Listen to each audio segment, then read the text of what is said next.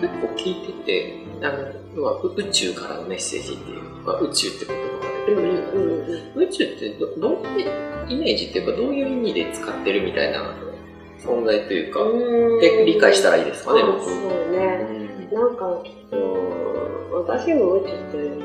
ここも宇宙だから。ここも皆さん、ここ、ね、銀河系によって、太陽銀河の太陽系で地球って、そこの地球の中に私たちもいるから、そういう生命体だから、うん、でもなんか、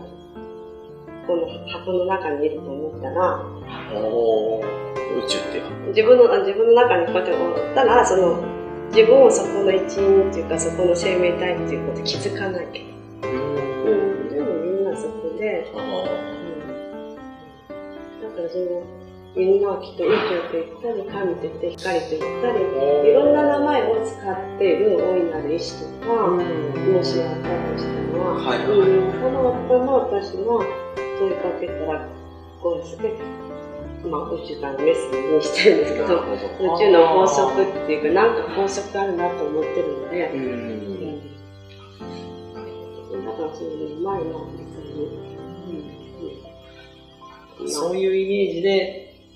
っていうのだと、ちょっとスッと落としてくれるって感じ。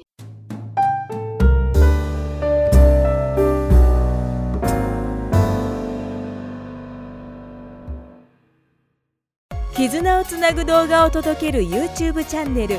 それが絆チャンネル。世の中のため平和のために届けたい人や活動がある。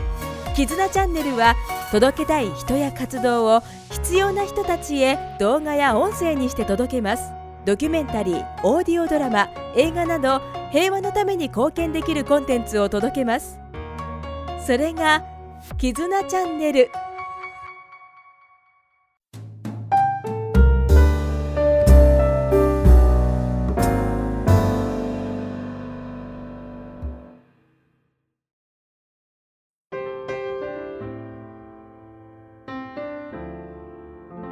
お互いのこの認識がちょっと、ソフィアがどういう意味で宇宙とおっしゃってるかが、ちょっと自分の中で落とし込まないと多分、そうそうそう。そそそうう。そううそ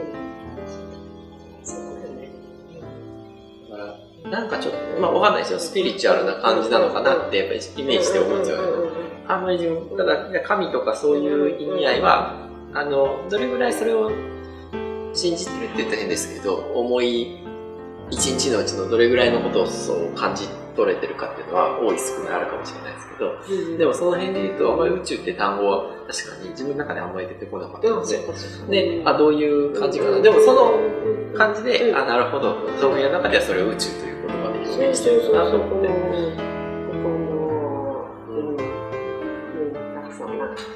銀河系、なんか、宇宙の中には、膨大にあれが、ここに私たちはこっちに住みっ子なんらしいですよ。うん。あ銀河系っていうのは。はいはうん、そこの中に地球で太陽が、中心に回ってるから太陽系なんだけど、そこでも本当に微生物っていうものがあって、私たちそれに支えられてきてるから、ううんん、ことになって、今、ノーベル賞になった私ね、うん、今そのね、それでこのメッセージが届いたわけですね。あ、そうですね、それだから、なんか、